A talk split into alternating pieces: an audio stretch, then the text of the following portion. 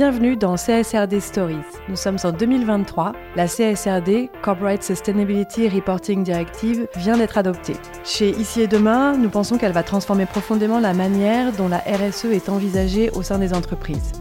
Avec ce podcast, nous vous emmenons à la rencontre des directrices et des directeurs RSE qui vont participer à ce bouleversement afin qu'ils nous partagent leurs décisions, leurs visions et leurs bonnes pratiques. Je m'appelle Elsa Boniface, je suis la directrice de l'agence de conseil RSE Ici et Demain, spécialisée sur l'accompagnement des entreprises à la CSRD. Je vous souhaite une bonne écoute. Bonjour Adrienne. Bonjour.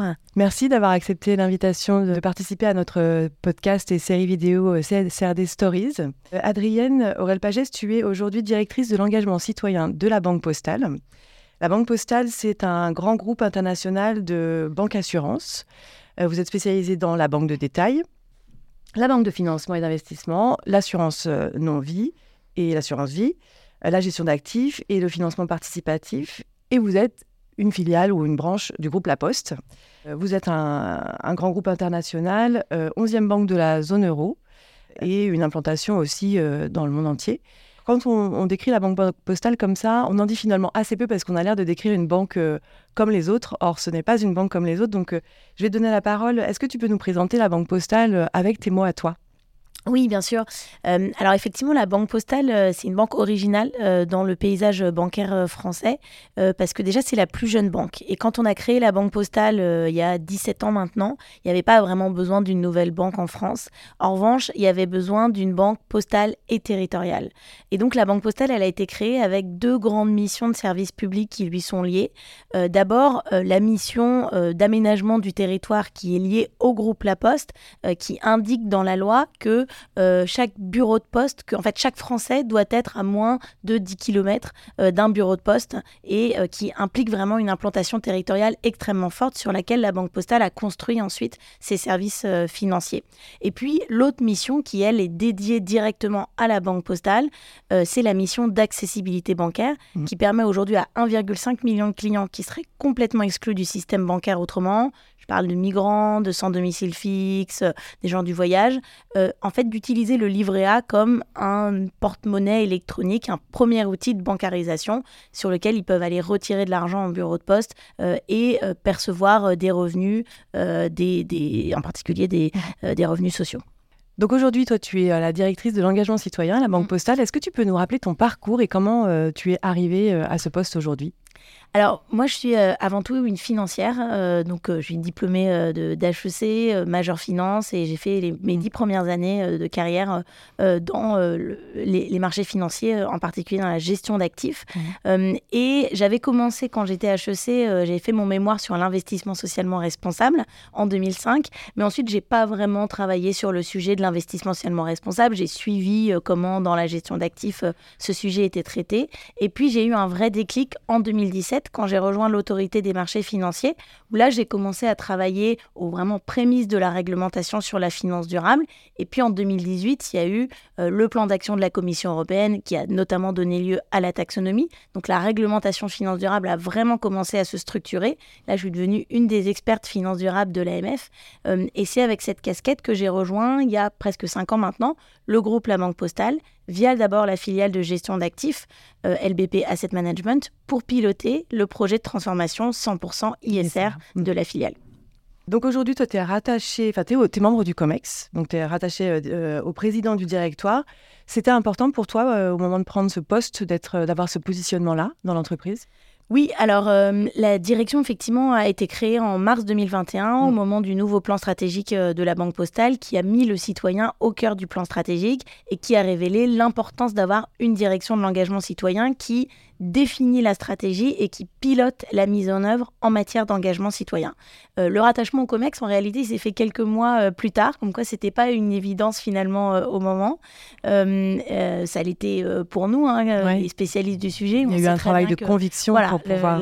exactement, que le, le, lien avec la gouvernance, il est extrêmement important. Aujourd'hui, euh, c'est une évidence, et d'ailleurs, on le voit bien dans l'ensemble mm. des grandes entreprises, le CAC 40, mais aussi de plus en plus les ETI, euh, où le sujet euh, du développement durable de la RSE, quelle que soit la façon dont on l'appelle, fait partie de la stratégie et doit être au centre des instances de gouvernance. Et il est partout. Et aujourd'hui, tu as une équipe euh, bien dotée. Comment vous êtes organisé Alors, on a une équipe d'une vingtaine de personnes aujourd'hui, euh, avec globalement euh, quatre responsabilités majeures. D'abord, et c'est, je pense, le rôle peut-être le plus original d'une direction de l'engagement citoyen, c'est euh, vraiment un rôle d'innovation et d'accompagnement des métiers euh, mmh. dans euh, la définition d'une offre responsable, d'une offre bancaire responsable. Donc on est à la fois là pour définir les outils de ce qu'est une offre responsable, mais aussi vraiment pour les aider à innover par exemple, pour sortir un crédit immobilier à impact. Mmh. on a un deuxième rôle plus classique pour une direction de développement durable, qui est celui de piloter nos objectifs de décarbonation et, euh, et euh, nos objectifs environnementaux, euh, mmh. même plus généralement, et notamment autour de la biodiversité. Le troisième rôle, c'est celui du coup de fédérer les collaborateurs autour de ce projet en leur donnant du sens, en leur donnant les moyens de s'engager et de se former pour être vraiment les acteurs de la réalisation de ces engagements stratégiques. Et puis un quatrième rôle dont on parlera plus particulièrement, qui est celui du reporting et de la mise en valeur finalement de ce mmh. qu'on fait pour nos parties prenantes. Donc, tu as une vingtaine de personnes dans cette équipe qui anime euh, la démarche de l'engagement citoyen à la Banque Postale. Euh, vous avez une filière, j'imagine, de, de, référents un peu partout dans les métiers. En décrivant là, les quatre pôles, euh, tu, décris un peu votre mandat en interne. Vers l'externe aussi, est-ce que tu considères que tu as un rôle à jouer en tant que directrice de l'engagement citoyen? Oui, absolument. ça, c'est un rôle important. en fait, on a, on a un rôle d'animation des métiers en interne. On a un rôle aussi de vraiment de fixer le cap de l'organisation. On est un peu les moteurs finalement de l'organisation, notamment dans des environnements plus compliqués où nous, on doit justement continuer à, innover et garder le, cap de, du pilotage de la performance globale, mais évidemment aussi en externe vis-à-vis de l'ensemble de nos parties prenantes. La caractéristique de la banque postale aussi, je ne l'ai pas mentionné au début euh, quand tu m'as demandé de présenter euh, la banque postale, euh, c'est que on, est vraiment au milieu d'un écosystème extrêmement large mmh. et on a dans nos parties prenantes à la fois des acteurs de la société civile, des ONG avec lesquels on construit des politiques, avec lesquels on a des dialogues euh, parfois on n'est pas d'accord, mais en tout cas très constructif, notamment sur nos politiques sectorielles, ou euh, un partenariat important avec le WWF qui nous a accompagnés notamment dans, le crédit immobilier impact. On a des acteurs historiques qui sont des associations, euh, par exemple l'association Crésus qui nous accompagne depuis le début dans la lutte contre le surendettement. et, mais on a bien sûr nos parties prenantes plus classiques, les agences de dotation extra-financière, nos pairs, parce que moi je fais partie du euh, comité de pilotage de la Net Zero Banking Alliance, qui est le regroupement de ces banques qui se sont engagées euh, dans euh, les trajectoires de décarbonation net zéro. donc, c'est 12 banques internationales avec lesquelles on travaille aussi sur les méthodologies. et en tant que directrice de l'engagement citoyen, mon rôle, il est vraiment à la fois de représenter, d'être le porte-parole de la Banque postale auprès de ces différentes parties prenantes différentes, donc avec mmh, des, des, mmh. discours qui sont différents, mais aussi bien sûr, euh, de s'enrichir en fait de tout cet écosystème euh, pour euh, mieux mener à bien notre mission en interne. Mmh. Tu le disais tout à l'heure, donc la Banque Postale, donc c'est la seule banque en France qui s'est vue confier cette mission de service public d'accessibilité bancaire. C'est une banque qui est très jeune, donc qui a pu se positionner, j'imagine, aussi sur les métiers de la banque avec une nouvelle façon d'être banquier. Vous êtes avec la CDC, CNP Assurance, La Poste, euh, le quatrième, enfin un des quatre grands euh, membres du euh, grand pôle financier public mhm. qui, qui a été créé pour justement financer, enfin qui est au service de l'intérêt général. Quand on dit ça, et encore on n'a pas tout dit, vous êtes, on sent que dans l'ADN vous avez cette, cette vocation de, de, citoyenneté et vous êtes allé encore un cran plus loin en prenant le statut d'entreprise à mission. Si je ne me trompe pas, c'est toi qui as piloté cette transformation. Mm. Euh, pourquoi tu as fait ce choix? Pourquoi vous avez fait ce choix? Alors d'abord, euh, ça s'inscrivait euh, dans la stratégie de notre maison mère. Tu l'as dit, hein, la Poste, c'est mm. notre maison mère, qui est devenue elle-même entreprise à mission en juin 2021. Un an avant. Voilà, un an, enfin, un an avant nous. Ouais. nous, on est, on est devenu entreprise à mission en, en février 2022. et dans aussi, je dirais, la mouvance globale des entreprises publiques qui adoptait la loi Pacte avec sa vision la plus ambitieuse, en l'occurrence l'adoption du, statut d'entreprise à mission. Mais c'est vrai que c'était une évidence pour nous de d'adopter ce statut au niveau de la banque, parce que la banque est un environnement, on l'a dit, du coup très concurrentiel. Donc ça permettait vraiment de nous différencier. Aujourd'hui, il y a une autre banque qui est entreprise à mission, le Crédit Mutuel, mais ça nous différencie quand même beaucoup par rapport au reste de nos concurrents. et surtout, c'est vraiment un moyen de concrétiser en fait ces engagements, de les inscrire dans la gouvernance euh, et de s'inscrire justement euh, au regard aussi d'une gouvernance externe, puisqu'on a un comité euh, de mission qui, avec des membres internes à notre gouvernance, mais aussi des membres externes qui vont challenger notre, notre mission, qui vont challenger la façon dont on déploie nos objectifs de l'entreprise à mission et donc dont on, pilote avec ces différents indicateurs. Et aujourd'hui, le, les premiers succès, ils sont là, puisqu'en réalité, les indicateurs de l'entreprise à mission, les objectifs de l'entreprise à mission sont euh, répercutés dans l'ensemble des objectifs des collaborateurs, qui permet vraiment euh, de passer euh, d'une ambition stratégique à une mise en œuvre concrète. Opérationnelle. Et donc, dans cette raison d'être et mission que vous avez définie, je ne lis que la fin, donc vous vous positionnez en banque et assureur engagé et vous voulez œuvrer à la transition juste avec tous vos clients et tous vos collaborateurs. Cette fameuse transition juste, est-ce que tu peux nous dire comment tu la vois, comment tu la définis? Oui, alors la transition juste pour nous, euh, c'est de manière assez simple euh, accompagner euh, la transition environnementale, donc à la fois climatique, mais aussi sur les enjeux de biodiversité, de pollution, de, de l'eau, accompagner les enjeux environnementaux en minimisant les impacts sociaux même en utilisant cette transition environnementale pour revoir aussi euh, le modèle euh, social. Euh, et pour nous, c'était aussi une évidence de travailler sur la dimension environnementale et sur la dimension sociale, puisque l'ADN de la Banque postale, il est autour justement d'enjeux sociaux et territoriaux. et puis, bah, bien sûr, dans le contexte actuel, les enjeux environnementaux et réglementaires, en fait, prennent, prennent une importance considérable. Donc, en fait, concilier notre ADN historique sur le social et territorial et les enjeux environnementaux mmh. permettait voilà, de, vraiment d'accès autour de la transition. La transition juste. Mm. Donc vous avez défini euh, trois grands objectifs. Mm. Donc diffuser la culture de, l'impact environnemental, social et territorial, euh, proposer une offre de produits et services répondant aux enjeux environnementaux, mm-hmm. sociaux et territoriaux, et faire progresser les meilleurs standards et les pratiques réglementaires dans le secteur de la banque et assurance par votre exemple. Donc, euh, tu nous en as déjà un petit peu mm. parlé. Comment vous avez conçu ces trois grands piliers? C'était quoi l'esprit, euh, les objectifs à travers ces trois grandes missions? Alors, ces, trois grands piliers, effectivement, ils, reprennent globalement nos, enjeux. Euh, le premier objectif sur transformer le modèle de banque assurance par la culture de l'impact, il est à la fois sur transformer, enfin, en fait, le rôle du, qu'est-ce que c'est un banquier sur la transition juste? In fine, c'est un banquier qui passe d'un monde en deux dimensions, on regarde le rendement et le risque, ça c'est le rôle euh, traditionnel d'un banquier, à un monde en trois dimensions, rendement, risque, impact.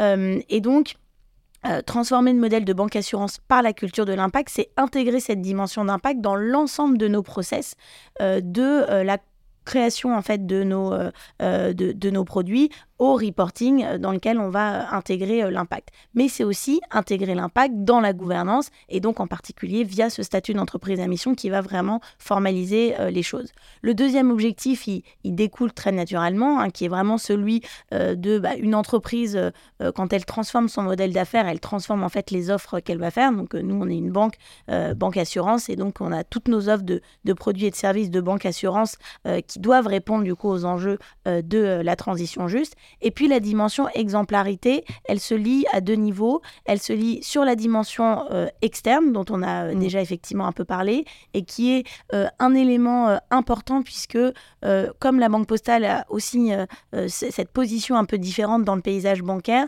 on est capable de prendre des décisions avec la jeunesse de notre bilan, et peut-être qu'on y reviendra, que d'autres ne peuvent pas prendre, et, qui permettent aussi de donner un élan mm. pour l'ensemble du, du, secteur bancaire. Mais c'est aussi être exemplaire en interne et en particulier vis-à-vis de nos collaborateurs. Et alors, je reviens sur euh, la culture de l'impact. Donc, on a bien compris qu'il y avait une dimension de culture, de transformation des métiers, et il y a aussi cette dimension de l'impact, qui est un sujet qui, qui est à la mode, enfin, qui est très présent dans les têtes des personnes qui travaillent euh, autour de la RSE depuis plusieurs années maintenant, mais qui est un sujet difficile. Comment vous abordez ce sujet-là? Je sais que vous avez créé le fameux indice euh, d'impact global. Vous êtes en train de, travailler à cet indice-là. Comment vous le, comment vous le travaillez et, et est-ce que vous avez défini une théorie de l'impact pour la Banque Postale qui vous permettent d'avoir cette euh, étoile polaire euh, de, l'impact que vous voulez avoir? Alors, c'est intéressant euh, ta question parce qu'en fait, elle, finalement, elle matérialise toute la complexité des enjeux développement durable. Aujourd'hui, la complexité, elle est de s'inscrire dans un cadre qui est en train de se construire, mais qui existe et qui est de plus en plus contraignant parfois euh, réglementaire. Donc, quand tu parles de l'impact, aujourd'hui, tu peux pas faire n'importe quoi euh, parce qu'il y a un certain nombre de règles et en particulier les, les, trois grandes caractéristiques euh, de, de l'impact qu'aujourd'hui l'ensemble de, de, la finance s'accorde à peu près à dire. il faut qu'il y ait une dimension de mesurabilité, il faut qu'il y ait Enfin, il faut d'abord qu'il y ait une intentionnalité, mm. l'intention de faire de l'impact. Il faut qu'il y ait une additionnalité. C'est souvent ce qui est le plus difficile, c'est-à-dire de s'assurer que c'est bien ton action qui a créé euh, l'impact euh, intentionnel et puis que tu puisses mesurer cet impact. Donc, globalement, ces trois dimensions-là, on les intègre bien dans notre théorie. Mais je crois que ce qui fait aussi euh, vraiment l'intérêt aujourd'hui de notre métier, c'est que on peut prendre une théorie et qui est encore qui est encore en train de se façonner, qui dont le cadre n'est pas totalement euh, strict pour euh, finalement en faire un vrai objet d'innovation. Et c'est un peu ce qu'on a fait avec euh, notre indice d'impact global, où on, a, on est parti de ce cadre de définition de l'impact, on est parti d'indicateurs, on avait une conviction notamment de travailler sur de la donnée brute et pas de la donnée retravaillée. Donc c'est vraiment ce qui différencie des, des méthodes de scoring, de, de notation ESG traditionnelles qu'on utilise depuis une vingtaine d'années dans l'investissement, avec notamment les notes des agences de notation extra financières qui sont de la donnée retravaillée euh, sur euh, et, très euh, et, aussi, un peu moins objective puisqu'avec déjà un, biais d'analyse dans le retraitement de la donnée. Là, on travaille sur la donnée brute, les émissions de gaz à effet de serre, la surface, la surface au sol, etc. et mmh, par l'intermédiaire de la construction de cet indice, en fait, au-delà de euh, créer un score d'impact qui va nous permettre de, de, de, bah, de mesurer l'impact, de l'utiliser dans le reporting. Euh, ce que surtout ce, la construction de ce score a entraîné, c'est vraiment justement la diffusion de la culture de l'impact auprès des collaborateurs.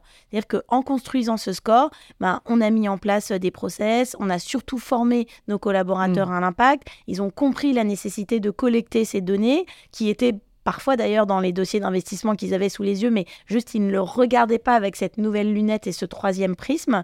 Euh, donc c'est euh, euh, voilà, c'est partir d'un cadre réglementaire, aller vers un outil qui en fait au-delà de qui qui, qui, qui, est un objet qui va être utilisé évidemment dans, dans le reporting et dans les process, mais qui au-delà de, de, la création de cet outil bah, transcende finalement un peu et, matérialise notre stratégie en embarquant euh, les collaborateurs euh, dans, euh, dans l'impact. Et donc concrètement, quand on dit indice d'impact global, le global, il veut dire toutes les facettes de l'impact. Oui, tout à fait. Et chaque produit les produits sur lesquels vous avez mm. réussi à, travailler, va être doté d'un indice. Et donc, ça vous permet de prendre ensuite des décisions sur la manière d'opérer ce produit, de continuer, d'arrêter Absolument. En fait, il y a une structure qui est globale à l'indice d'impact global, c'est trois piliers, environnemental, social et territorial. Donc c'est effectivement pour ça qu'on parle de global, parce qu'on n'est pas uniquement sur la dimension climat, on est sur toutes les dimensions de l'environnement, et aussi le social et territorial. Tout est cohérent par rapport euh, au reste de la à démarche. La juste, exactement. Euh, après, ces trois piliers euh, se matérialisent avec des indicateurs qui sont très différents selon qu'on analyse un crédit immobilier résidentiel, enfin particulier, ou même un crédit immobilier commercial. Ça va être des indicateurs qui vont être différents. Euh, euh, euh, et, et, ensuite, voilà, donc ces indicateurs forment un score et qui, en fonction finalement du produit et de l'utilisation qui va être faite, va orienter plus ou moins nos besoins, nos, nos, décisions d'investissement. Donc sur le crédit immobilier impact euh, que nous avons lancé en juin euh, pour les particuliers, euh, en fait aujourd'hui on n'est pas encore dans une orientation de la production, mais on est à minima dans on va scorer le logement que nos clients nous proposent et en fonction de ce score, on va adapter la tarification où on va accompagner nos clients dans la rénovation énergétique de leur logement par aussi tout un, parcours client qui leur permet de faciliter le, financement, enfin déjà l'estimation des travaux, son financement et puis ensuite même la réalisation avec en particulier la monétisation des, des certificats d'économie d'énergie. Quand on est dans le financement de projet, là on va être déjà beaucoup plus dans une logique d'orientation. On voit bien que les équipes, en fait, euh, ne serait-ce que par le scoring, comment, enfin, finalement, euh, euh, abandonnent en fait avant même le hmm. d'instruire plus largement dans le, système d'octroi de, de, crédit, abandonnent en fait les dossiers qui ont un indice d'impact global pas bon. Donc c'est hyper puissant comme outil parce que ça permet d'acculturer, de transformer et d'aller jusqu'à transformer les logements que vous financez. Exactement, exactement. Ouais. Bravo. Est-ce que il y a d'autres euh, réalisations phares euh, dont euh, tu es fier au titre du groupe et de l'équipe en matière justement de, citoyenneté, dans le cadre de la mission. Ouais, je citerai peut-être deux, deux, grands, deux, deux, grandes de, grandes réalisations. Euh, d'abord, euh, on en a un peu parlé avec la dimension d'exemplarité et le rôle particulier de la banque postale dans le paysage bancaire, c'est euh, notre politique sur les énergies fossiles, mm. où en 2021, on a été la première banque à annoncer l'arrêt du financement des acteurs qui n'ont pas un plan, qui ne sont pas alignés avec l'accord de Paris, et en particulier, du coup, de tous les acteurs qui continuent l'exploration pétrolière dès aujourd'hui.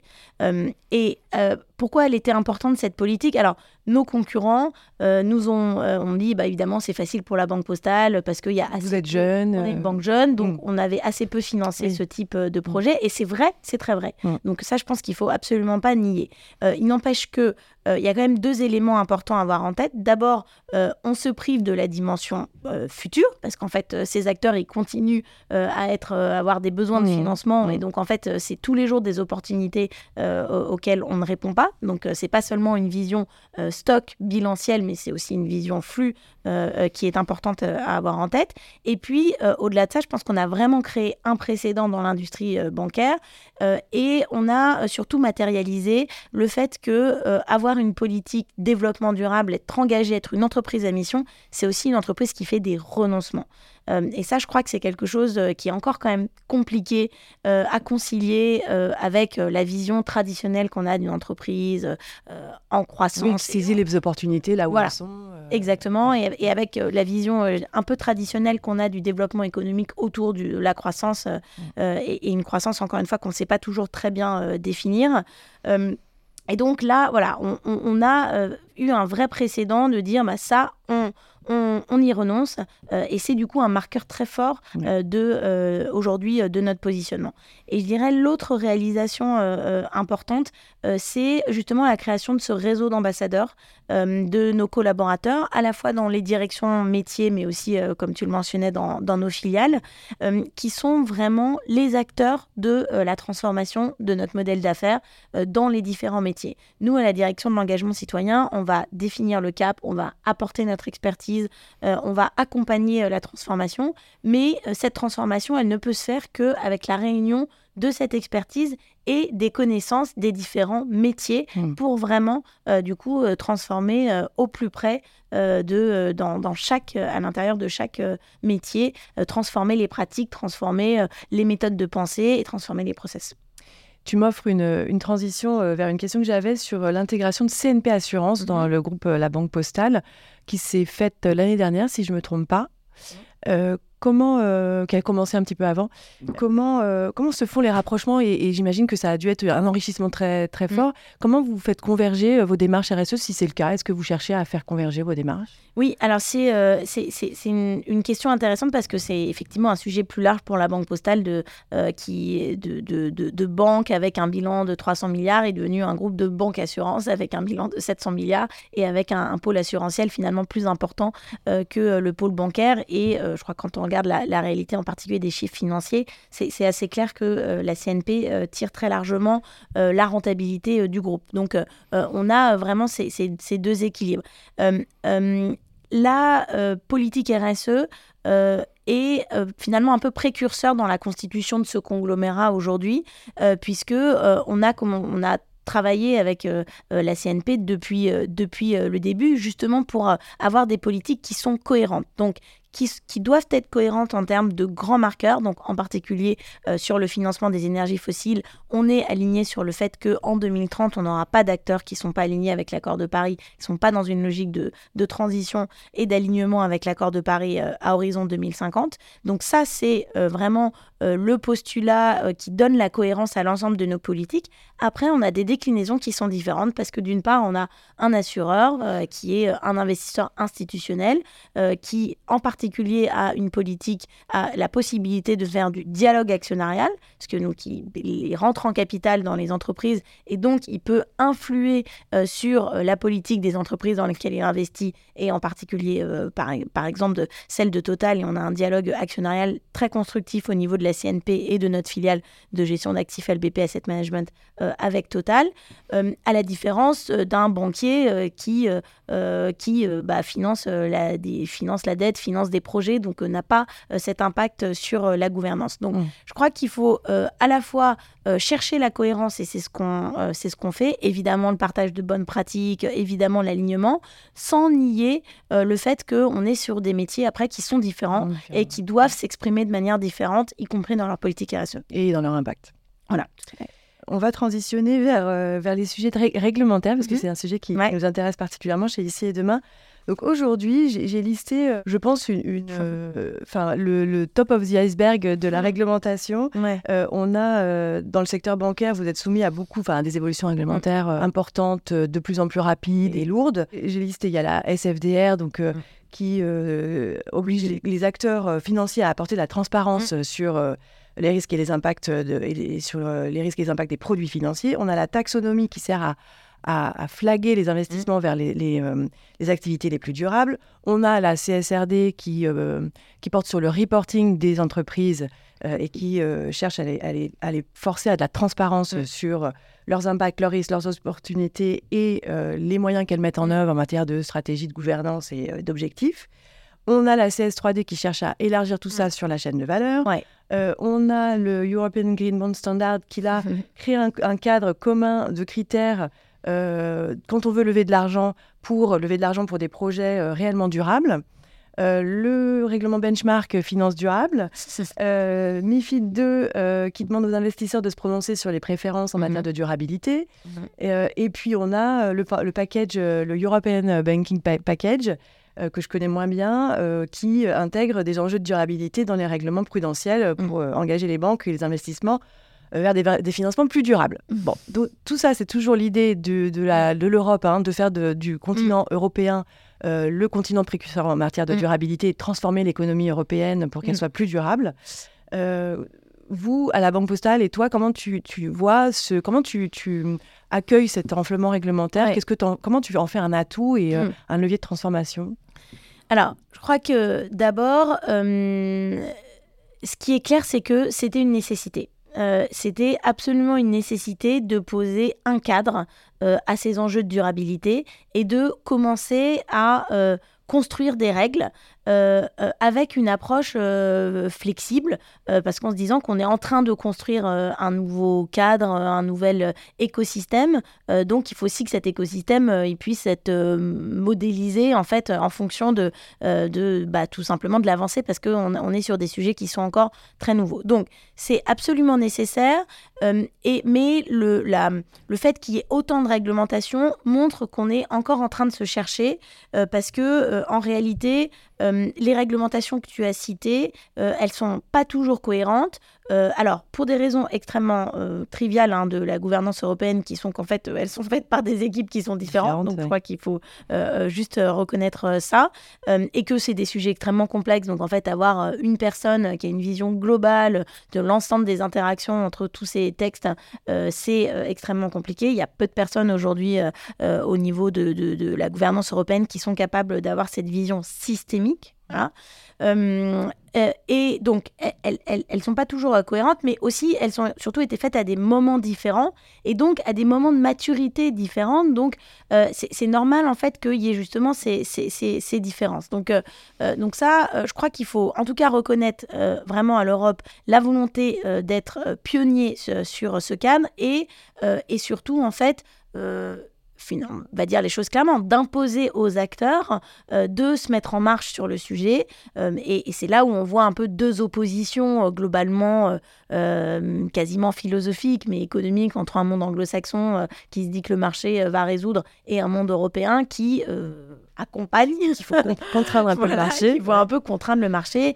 et, je crois que, en tout cas, vu l'urgence et, la difficulté surtout à, à, mettre en œuvre ces sujets, l'approche européenne, en tout cas, me paraît largement euh, la plus aujourd'hui euh, efficace et, nécessaire vu, euh, vu, vu, l'urgence et vu la complexité des enjeux à traiter. Maintenant, je crois que ce qui est très important, et moi mon passage à l'AMF m'a énormément marqué et beaucoup appris justement sur la vision de la réglementation, parce que quand on est au cœur de finalement de, de la machine et qu'on voit comment les lois sont faites, en fait on comprend énormément de choses. Et donc ce qui est essentiel, c'est vraiment de garder l'esprit de la loi. Euh, et euh, euh, la, difficulté en fait aujourd'hui dans la mise en œuvre réglementaire, c'est que on a des textes qui sont complexes, qui sont ensuite traités par des équipes aujourd'hui conformité juridique qui sont en train de monter en compétence sur la finance durable, mais qui sont mmh. encore qui, qui, qui maîtrisent pas forcément ces enjeux. À côté de ça, des équipes développement durable qui sont des expertes, mais qui elles ne maîtrisent pas forcément les enjeux réglementaires et juridiques, et donc tout ce monde là doit se parler. Euh, et, donc forcément en se parlant euh, et en, surtout en mettant en œuvre, et puis euh, tu rajoutes la complexité des process dans toute entreprise et la complexité juste de, travailler de, manière multiple, bon, ça crée des, des, des, des, mises en œuvre qui sont parfois et, des réalisations qui, qui sont très différentes in fine de, l'esprit. Donc je crois que vraiment, et, moi c'est ce que je répète aux équipes dans, dans, tout, dans, dans toutes les, les les, les, les, réunions où on va euh, justement piloter cette mise en œuvre réglementaire, gardons le cap, gardons l'esprit, euh, mais gardons-nous, par contre, faisons attention de la de, de, l'application extrêmement littérale mm. des textes, qui n'est pas possible en matière de finances durables, étant donné la complexité, la transversalité et la dimension systémique du sujet. Ouais.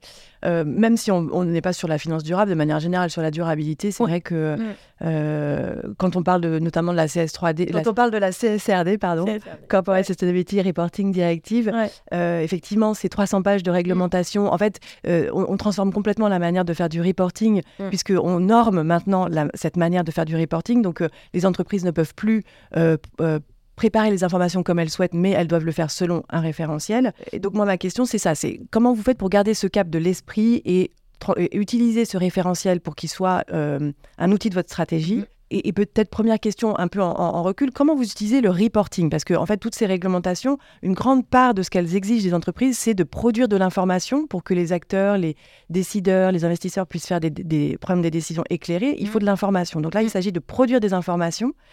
Euh, qui doivent être utiles quand même avant tout aussi, enfin aussi à l'entreprise elle-même et donc à la banque euh, postale elle-même euh, avant que ce soit utile à ses utilisateurs. Oui. Alors c'est, tu as très bien posé le sujet parce que effectivement, paradoxalement, sur le reporting extra-financier, on a en fait un peu inversé le prisme. et en fait, le reporting extra-financier était plus fait pour les parties prenantes, mm. euh, comme un vrai outil de transparence, de mise en valeur euh, euh, de, de, la stratégie, dans une orientation, il faut le dire aussi, sous, parfois aussi de communication, hein, parce que c'est un sujet que les entreprises aiment bien mettre en avant, parce que c'est dans les attentes de mm. l'ensemble de, mm. de, nos concitoyens. Donc c'est un, c'est, un sujet facile de communication, mais aussi parce que bah, lié aux, aux enjeux de durabilité qui sont très liés avec la transparence et donc euh, c'est absolument indissociable. Donc je dirais que euh, euh, nous, comme la plupart des grandes entreprises, historiquement, on a vraiment utilisé le reporting extra-financier comme cette vitrine et pas vraiment pour nous-mêmes en réalité. et donc, je crois qu'on va pas se mentir, le pilotage en performance globale, c'est-à-dire mmh. avec une vision financière qui est intégrée à la vision extra-financière ou d'impact, n'en est qu'à ses prémices. Euh, quelle que soit euh, l'entreprise. Euh, dans, bon, je ne vais pas, pas, parler pour, pour l'ensemble des entreprises, mais, mais en tout cas dans le secteur bancaire, c'est assez clair. Mmh. et nous, à la Banque Postale, on n'est pas spécialement en avance là-dessus sur le sujet. et donc, ce, cette bascule justement à utiliser un reporting pour des parties prenantes, à l'utiliser en interne dans un vrai outil de pilotage euh, opérationnel euh, pour le top management. On est en train de faire cette bascule. Mmh. Euh, et là-dessus, alors là-dessus, la réglementation nous pousse à faire cette bascule, nous aide pas forcément vu sa complexité. Mmh. et c'est là que les indicateurs de l'entreprise à mission sont intéressants mmh. parce qu'en réalité, on en a sélectionné 14. ils sont, on a beaucoup travaillé puisque donc le cadre de l'entreprise à mission, c'est un comité de mission, mais c'est aussi un audit. Euh, avec un organisme tiers indépendant euh, qui va regarder euh, la façon dont on pilote les indicateurs, avec ce qu'on appelle des fiches protocoles qui décrivent très précisément comment ces indicateurs sont produits, qui est en charge de la production, etc., les, données qui sont utilisées. et donc, on a et on a fait un pas en avant gigantesque avec euh, cette, euh, cette audit euh, sur justement la formalisation de nos indicateurs de l'entreprise à mission. Et là, maintenant, ils sont intégrés dans le pilotage de l'entreprise. Mais au niveau des indicateurs de l'entreprise à mission, au niveau ensuite maintenant des 1000 indicateurs, 1000 indicateurs que la CSRD va nous demander, je pense qu'on en est encore loin. Et moi, je me posais la question quand tu disais tout à l'heure, donc on, a on décide de ne plus euh, financer des entreprises qui n'ont pas un plan de transition euh, aligné à l'accord de Paris. Mm. Est-ce que cette CSRD, elle, elle va pousser les entreprises à produire des... Enfin, comment tu fais? Tu vas chercher des informations auprès de chaque entreprise pour savoir où elle en est, c'est quoi son plan, son, son, plan de transition et dans quelle mesure il est en, en accord avec les accords de Paris? Puis il y a peut-être des indicateurs pour définir cet euh, alignement avec l'accord de Paris. Tout à fait. Donc il y a, y a, aussi quand même ce, cette idée, enfin, finalement, vous, vous-même, pour pouvoir mener votre, euh, votre euh, mission, vous allez utiliser des informations qui sont... Euh, oui, tout à fait. Alors, c'est la raison d'ailleurs pour laquelle, par exemple, sur la taxonomie, aujourd'hui, les institutions financières publient avec un décalage d'un an sur... donc, nous, on doit publier à la fin de l'année ce qu'on appelle notre Green Asset Ratio, notre GAR, euh, qui euh, en fait est finalement le pourcentage de notre bilan qui est aligné euh, avec la taxonomie, alors que les entreprises industrielles du, reste de, l'économie, industrielles au sens large et du reste de l'économie, ont publié depuis, enfin sur leur compte de, fin de 2022, en particulier l'alignement de leur chiffre d'affaires et de leur, de leur OPEX et de leur CAPEX alignés avec la taxonomie. Donc nous, effectivement, on a besoin de ces données-là. Puisque en fait on est euh, le reflet de l'économie et en fait on investit euh, dans cette économie. Donc ces données en fait, euh, il y a deux façons d'aller les collecter. Soit on les collecte via des fournisseurs de données qui commencent à agréger finalement les différentes données qui sont publiées et, là on peut avoir des outils qui vont nous aider en matière d'IA. Il y a de plus en plus de startups qui commencent à se positionner sur le sujet et, ça peut être intéressant. Soit effectivement quand c'est le cas pour du financement de projets euh, ad hoc, hein, euh, euh, bah là, on a besoin d'aller chercher la donnée directement auprès, auprès de l'acteur. auprès de, l'acteur. Mmh. et, c'est là où les pratiques de marché sont extrêmement importantes et où, paradoxalement, la banque, qui est un secteur extrêmement concurrentiel, doit beaucoup s'aligner sur des pratiques communes parce qu'en réalité, le financement bancaire, il se fait rarement avec un seul acteur. Enfin, quand on parle de gros projets, toujours un pool d'acteurs, un groupe d'acteurs bancaires mmh. Mmh. qui va financer un projet. Donc là, il y a besoin d'avoir des pratiques communes euh, pour être aligné sur la demande d'information. Ouais. Euh, donc on comprend, hein, euh, on comprend que c'est des réglementations qui sont très très riches, qui sont plutôt intelligentes mais tellement complexes que c'est vrai que c'est pas facile à mettre en œuvre. Et justement, par rapport à la mise en conformité vis-à-vis de la, la CSRD, euh, quelle est votre feuille de route? Donc on sait que la CSRD, euh, le point d'entrée, c'est l'analyse de double matérialité, puisque euh, on, est passé avec la NFRD, on était dans une, mm. une approche par les risques, mm-hmm. qui a été aussi, qui a eu le mm. mérite de, faire bouger beaucoup les entreprises sur la, compréhension de leurs risques RSE. on change là d'esprit, on mm. change d'angle d'attaque et on est plutôt sur analyse de double matérialité. Enfin, on change tout en étant quand même toujours sur cette question un peu des risques. comment vous abordez cette, cette question-là à la Banque Postale et c'est quoi votre feuille de route conformité CSRD Oui, alors sur 2023, on va donc d'abord deux choses, à la fois euh, faire euh, ce qu'on appelle la gap analysis, donc c'est-à-dire euh, en gros l'analyse d'écart entre ce qui est demandé par CSRD et la réalité de ce qu'on produit déjà, mmh. pour savoir effectivement ce qui nous reste à produire, et puis travailler sur notre analyse de double matérialité. Donc ça, c'est notre feuille de route sur 2023. Sur 2024, l'objectif est de travailler à une vision cible d'automatisation. Euh, pour, euh, pour pouvoir euh, avoir un reporting automatisé, sans doute pas 2025, mais en tout cas pour l'exercice suivant. Vous pensez à, une automatisation pour les informations quantitatives et qualitatives? Non, quantitative pour les données de reporting et en fait tout simplement l'intégration dans nos outils mmh. risque finance réglementaires qui aujourd'hui produisent par ailleurs tous les reportings réglementaires bancaires. Et euh, je reviens sur l'analyse de double matérialité. Est-ce que euh, comment vous associez les parties prenantes si vous le faites? Alors, ouais, sur euh, l'analyse de double matérialité, on intègre l'ensemble de nos, de nos parties prenantes. Alors, on, a vraiment la volonté de faire une analyse de double matérialité la plus exhaustive possible et avec vraiment les meilleures pratiques. Donc, on a beaucoup analysé les différentes méthodologies. Et donc, on va on a à la fois fait une analyse de double matérialité euh, en chambre en utilisant des données de place, euh, des analyses euh, scientifiques, et ensuite en sollicitant nos parties prenantes, donc en interne, les experts internes, mais aussi des experts externes. Et c'est là en particulier où le comité de mission joue d'ailleurs un rôle important, puisqu'on a fait une séance dédiée avec le comité de mission de présentation de l'analyse de double matérialité, où ils nous ont voilà, challengé sur, mmh. sur les premiers résultats qu'on pouvait avoir. et donc là, on est en train de la finaliser pour le fin de l'année. Donc vous avez choisi un peu un travail en deux couches, un travail en, interne pour pouvoir travailler l'exhaustivité avec des experts euh, internes et ensuite solliciter l'externe sur euh, un travail resserré de manière à avoir euh, une conversation qui soit maniable sur un nombre de, sujets et, une manière de les aborder déjà un peu, un peu, un peu mm. précisé. Ouais. On, en a parlé, la CSRD, elle, elle veut normaliser la manière dont les, les, entreprises vont produire leurs informations RSE.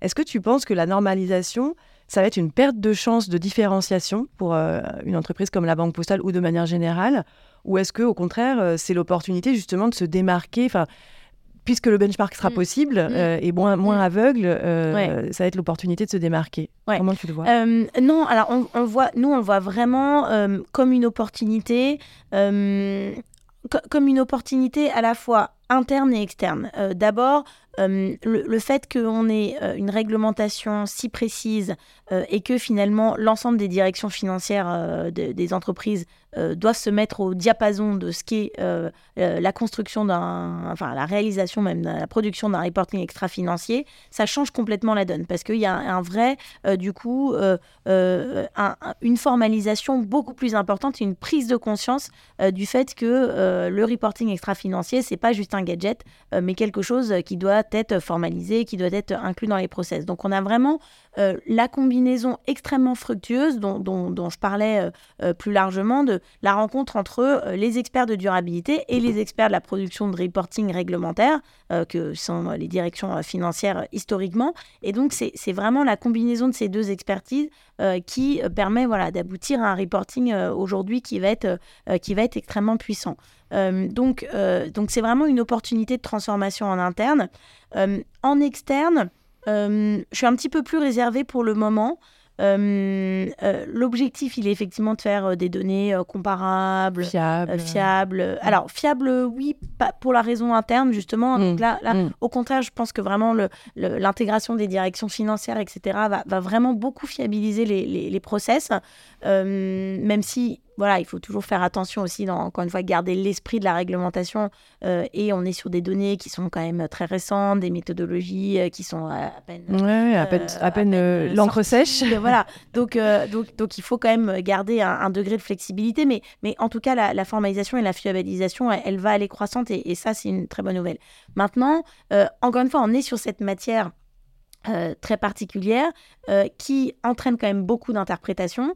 Euh, et même si la CSRD guide énormément, en réalité, dans la façon dont on met en œuvre, on peut partir de manière très différente. Donc je pense que la comparabilité des données est encore quelque chose qui est voilà, à construire. vraiment du temps à mmh. Euh, et, nous, et on le voit déjà juste hein, au niveau euh, de la production de notre Green Asset Ratio, euh, où la taxonomie est quand même une réglementation très stricte, bon, qui donne quand même des, orientations très précises. Ben, on voit en fait qu'il y a quand même une marge encore d'interprétation et, très forte. Et, donc, en fait, les banques vont les utiliser et, in fine, ça va donner lieu à, des, ratios qui ne sont pas comparables. Donc, voilà, donc opportunité de transformation en interne, de fiabilisation. en externe, en externe, voilà, la comparabilité de la donnée, euh, je pense que c'est pas du tout euh, pour maintenant. Euh, et maintenant, sur la dimension peut-être plus stratégique, le fait justement de fiabiliser le reporting, etc., pousse aussi à se poser les bonnes questions et à en permanence remettre en œuvre, remettre, alors pas, pas en, pas remettre en cause la stratégie, mais en tout cas la, questionner. Euh, et maintenant qu'on va avoir des indicateurs de pilotage de plus en plus précis, euh, bah, on va s'assurer que euh, oui, cette stratégie, elle est bien, mmh, mmh. elle est bien alignée avec ce qu'on veut. Mmh.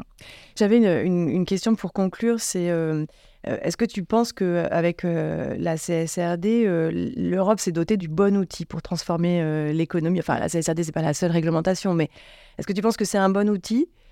Euh, j'ai l'impression que tu es un, peu mitigée, mais, mais quand même positive. non, ouais, alors non, non, je pense que je pense que c'est vraiment un bon outil. En fait, euh, euh, il fallait un outil. Euh, il fallait un outil et, il fallait un outil ambitieux. Euh, et donc euh, l'Europe a été extrêmement courageuse d'aller justement vers cette notion de double matérialité. On voit bien là, les grands débats politiques en ce mmh. moment mmh. entre la vision anglo-saxonne de l'ISSB et, la vision européenne de la double matérialité. Donc moi, je, défends très largement cette, cette vision européenne de la double matérialité matérialité. Euh, maintenant, évidemment, c'est une réglementation euh, qui n'est pas parfaite. Évidemment, sa mise en œuvre est très complexe euh, et, parfois, justement, si elle est jusqu'au boutiste, elle va aller en fait à l'encontre hein, de l'objectif initial. mais voilà, charge justement aux acteurs de, de, garder et, aux directions de développement durable, justement, de, garder ce cap, hmm. de, rester en fait cette, cette, ces, ces, ces, personnes dans les entreprises qui doivent voilà, garder le cap garder la tête en dehors de l'eau, garder l'esprit de la loi euh, pour euh, justement euh, en faire une vraie opportunité. Et après, la réglementation, elle va s'affiner au fur et à mesure. Avec les pratiques aussi. Avec les pratiques. En 2025, on y verra plus clair quand on verra les premiers rapports de durabilité. Exactement. C'est voilà, c'est aussi l'intérêt de, de, de, voilà, de, lancer un, une, un premier jet. je pense pas qu'on va avoir des, des contrôles de l'AMF tout de suite extrêmement précis. sanctionnant bien mm. sûr, euh, toutes les autorités, tout le monde en fait euh, va mm. observer euh, la mise en œuvre progressive mm. et, concrétiser de plus en plus cette réglementation. Merci beaucoup, Adrienne. Merci à vous.